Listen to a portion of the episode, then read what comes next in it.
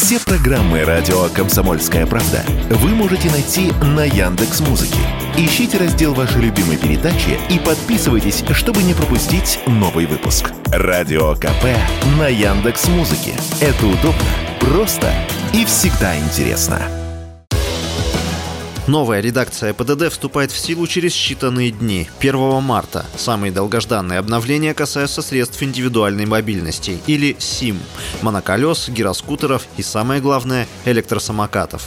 Так, им будет предписано следовать требованиям дорожных знаков, не разгоняться быстрее 25 км в час и следить, чтобы их транспорт соответствовал требованиям техрегламента о безопасности колесных транспортных средств, то есть имел исправные фары, тормоза и так далее.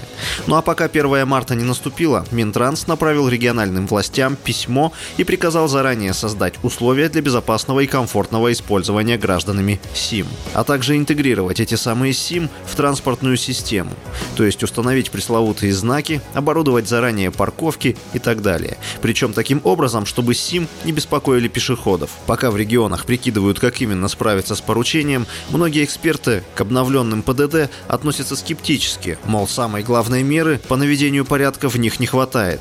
Вот что сказал в интервью радио «Комсомольская правда» вице-президент Национального автомобильного союза Ян Хайцер чтобы победить основную причину, то есть нарушение правил дорожного движения. Просто э, владельцев электросамокатов нужно идентифицировать, а если идентифицировать, то, соответственно, штрафовать или наоборот. Поэтому, как только появятся штрафы за нарушение, э, появится и культура вождения, как это, собственно говоря, произошло с автомобилистами. А дорожки, знаки и прочее никак не повлияет на общую безопасность и на тротуаре, и на дороге. Ну а те, для кого самокаты являются профессией, и таким переменам рады. В сервисе проката самокатов Юрент считают, что наличие знаков поможет в решении многих спорных вопросов на дорогах. Об этом радио «Комсомольская правда» сказала пресс-секретарь компании Алена Сухаревская.